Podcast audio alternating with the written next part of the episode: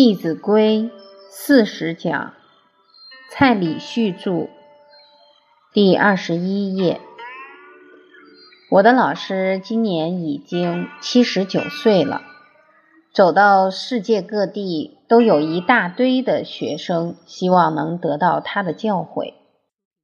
不止我们中国人希望得到他的教诲，现在世界上很多宗教、种族都非常希望能亲近这位长者、这位老师。所以他的生命绝对不是六十岁结束，他的生命什么时候结束？不会结束，因为他的教诲是从真诚心中发出来。真诚心可以超越时空。中庸里面讲：“诚者，物之终始。”真诚。一定可以成就事情，而且至诚如神，至诚可以感通。用真诚心做出来的言语行为，不会因为时空而改变影响力。所以，诸位朋友，孔老夫子死了吗？他的精神长存，垂范后代。范仲淹死了吗？在二零零二年，大陆举办了一场全球华人读经的活动，来自马来西亚、新加坡、香港、印尼等很多地方的华人都到了山东曲阜。活动还邀请了一个特别来宾，就是范仲淹的。嫡传后代已经八百多年，他的后代都很有成就。我在演讲当中结识了两位，其中有一位，我看他脸大大的，耳垂也很大，用我们中国人的话说，一看就是富贵相。所以范仲淹的教诲，八百多年来。还影响着他的后代子孙。他的这位子孙在山东曲阜的活动当中上台唱了一首歌，人们把范仲淹的《岳阳楼记》谱成了一首曲。当他唱到“先天下之忧而忧，后天下之乐而乐”，相信范仲淹在天之灵。也会觉得他这一生真有价值，这一生没有白来一遭。所以，当我们的孩子从小接受圣贤教诲，就知道用真诚、用爱心去经营他的一生，相信他这一生会永垂不朽。诸位朋友，作为父母。你到底要让你的孩子经营出什么样的人生格局？这个很重要。你是希望他能垂范后世，还是希望他不要饿死就好了？我们的思想观念会直接影响后代子孙。诸位朋友，做人要有志气。当我们知道传统文化可以解决这个社会跟世界的问题，我们就应该责无旁贷，要勇敢走出来。诸位朋友，勇敢走出来也不用抛头颅，也不用洒热血，只要从哪里开始？从自己的修身开始。很多的大事业都是从小处一步一步做出来的。大学里面有一句非常重要的教诲：自天子以至于庶人，一是皆以修身为本。意思就是说，不管他是国家领导人，还是贩夫走卒，要把国治好。把家治好，下手处在哪里？提升自己的道德学问。当你有道德学问，就能齐家治国，平天下。所以很复杂的事，你把它抽丝剥茧，其实很简单。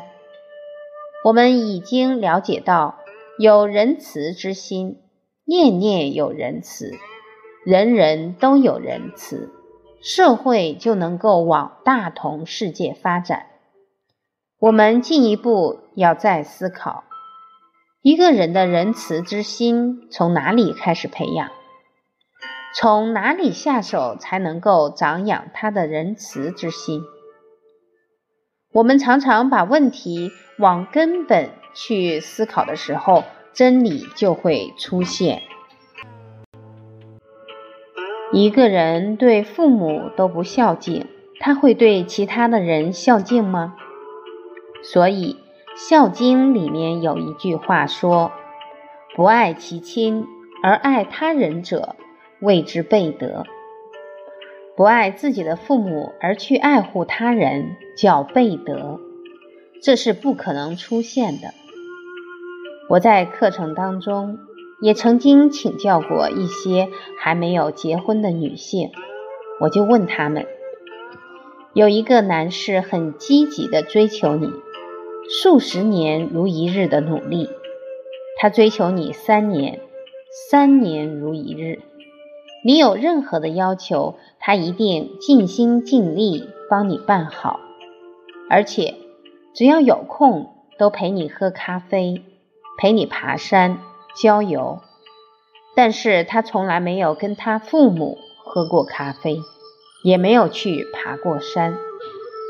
这三年你也觉得他对你很好，然后他跟你求婚。这时候有一位长辈。刚好是他的邻居，他告诉你，这位男士对他的父母不孝敬，请问要不要嫁给他？不要。有些女士还会迟疑一下。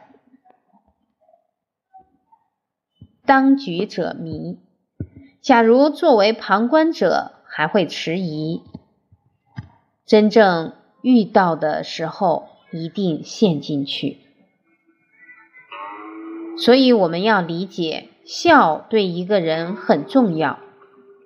当一个人没有学到孝道、恩义、道义的人生态度，就没有办法形成。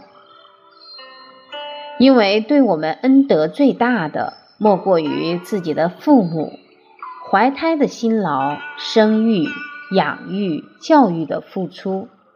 如果他没有长恩义，没有长道义会长什么？很多的父母说：“我的孩子没学好，也没有学坏，有没有这档子事？”学如逆水行舟，不进则退。现在的社会是个大染缸，你不赶快教他好的，他一定学坏的。我曾经在一些比较偏远的地方教书，一般人会认为。在偏远地方污染比较少，所以孩子比较单纯。其实不然，因为现在有一个大魔王无远弗届，就算你住在山上，他都会跑到那里，把不正确的观念告诉你。这个大魔王是谁？电视。我们要警觉。你不赶快把正确的态度观念教给孩子，他每天都在学不对的。所以让孩子看电视，一定要选择没有污染的内容，要选择好的节目。当孩子恩义情义没有长，会长什么？会长厉害。他喜欢的就会尽力去追求，他不喜欢的。可能就翻脸不认人。孩子对人的态度都是厉害，那厉害靠不靠得住？厉害是瞬息万变。今天没有什么厉害，兄弟还相处得很融洽。明天因为父母的财产，可能马上就会翻脸。这个男士为什么在这三年来可以这样尽心尽力为这个女士去付出？原因在哪里？有利可图。现在的男孩子看到漂亮的女生，都会无怨无悔替她付出。半夜，这个女孩子肚子饿了，打通电话给他，他马上就跑出去帮她买些热的芝麻糊或者热的杏仁糊给她吃。这背后的动力是利。当你嫁给他了，三年之后也帮他生了个白白胖胖的儿子。但是生孩子很辛劳，所以脸上长了几条皱纹，没有像以前那样年轻貌美。结果这位男士出去工作，看到一个更年轻貌美的，那你从利变什么？变害，因为他又想追求那个女孩子，你就从利变害。当婚姻也变成利害时。离婚率就攀升了。离婚率一攀升，直接影响的就是下一代的教育。不只是你离婚以后影响这个孩子，离婚前夫妻的冲突、家庭不好的气氛，都深深的烙印在小孩的心里。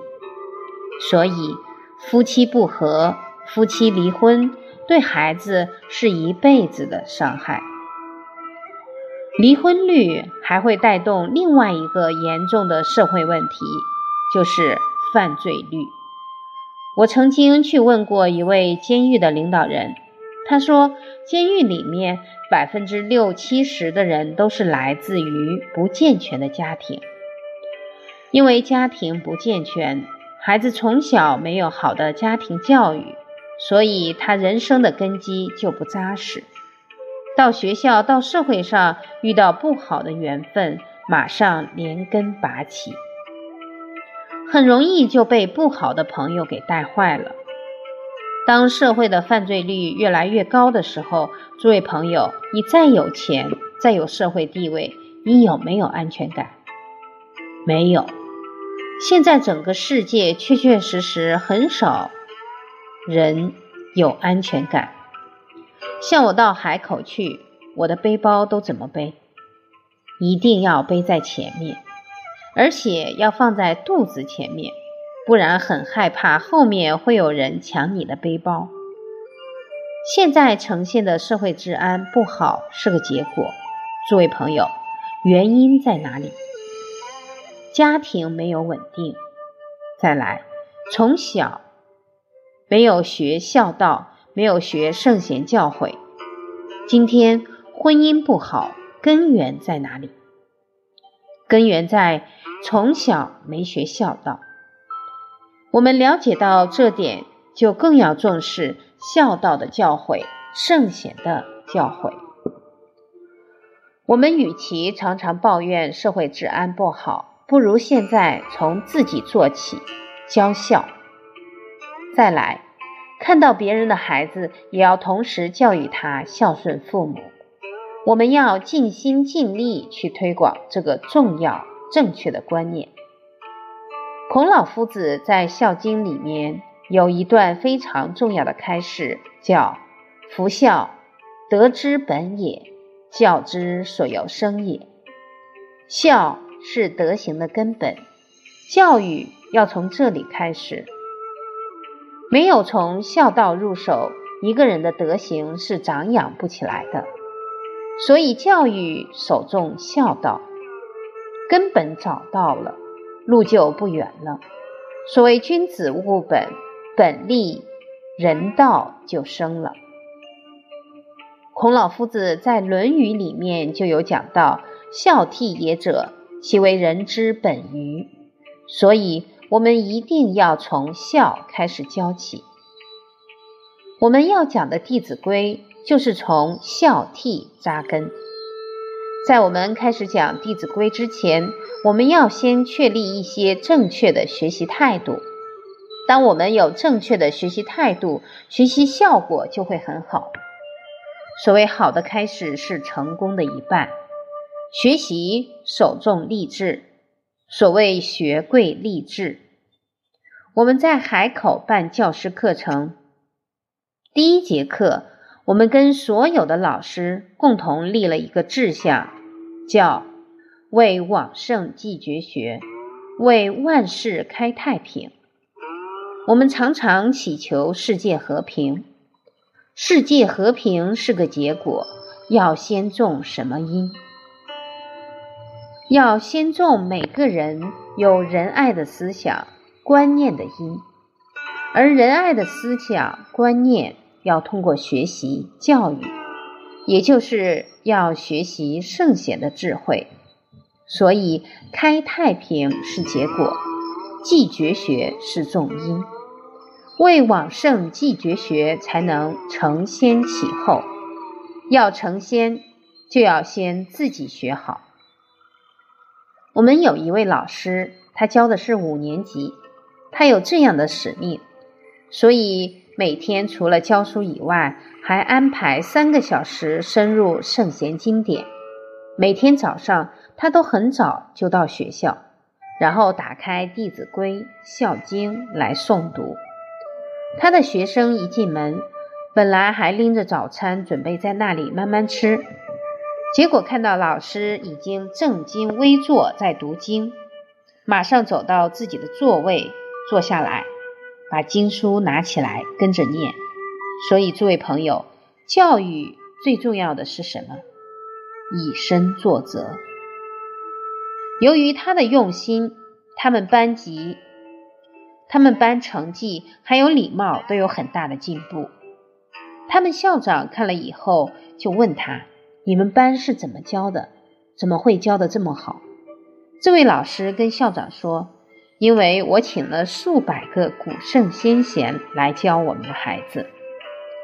有一套书叫《德育故事》，里面有七百多个圣哲人的故事，分成八个单元来编排。”这个八个单元就是八德：孝、悌、忠、信、礼、义、廉、耻。这位老师每天跟学生讲两三个德育故事，这些孩子听了以后懂得见贤思齐。他又以《弟子规》为他们班的班规，学生犯错不等老师讲。自己就会知道错在哪一句。比方说，在教室里面跑，结果却撞到椅子，学生会说：“宽转弯，勿触棱；事勿忙，忙多错。”当孩子有不好的行为出现，孩子会想到：“无心非，名为错；有心非，名为恶。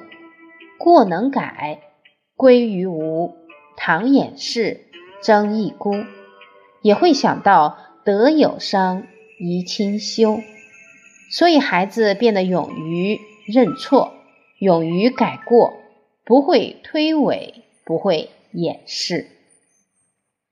诸位朋友，当我们的下一代遇到事情都能提起《弟子规》的教诲，他这一生一定会过得很充实、很踏实，也会很有影响力。他们班上表现好，校长重视以后，两次邀请我们中心的老师去跟他们全校的老师做演讲，然后我们又把《弟子规》都发送到他们学校去。所以，一个人立定志向，要为往圣继绝学，他的影响力就会不断扩展，进而他对自我的要求就会非常的深，他就能够。苟日新，日日新，又日新。这位老师跟我们接触了半年时间，就开始跟着我到大陆去演讲，把他的经验传授给各个地区的老师跟家长。所以，诸位朋友，为往圣继绝学，绝对不是遥不可及的事情。最重要的是。我们这一念心是不是真正发出来？我们要立志记绝学，当然要从自己身旁最亲的人开始，我们去做他的榜样。所以，我们可以先立志当孩子的好榜样。诸位朋友，你这个志真的立下去，保证你下一刻就变一个人，因为你开始讲话变得很小心，尖巧语秽污词讲出去了，就不是孩子的好榜样。在家庭立志当好父母，在公司立志当好的领导、好的同事，在社会当中立志当好公民。我们有个老师坐公车，看到一位长者上来，他马上站起来，请这个长者坐。结果他这个动作一做完，接连有四个人让座，他看了很感动，眼泪差点就掉下来。这也印证了每个人都有善良的本性，所以当我们有志向去改善社会风气，相信你的一言一行都会谨慎，会克制自己。我们的道德学问也会因为励志而不断的提升。我们在深圳面对的都是五六岁的孩子，我们问他们读书要做什么？他们的答案很标准，要做圣人。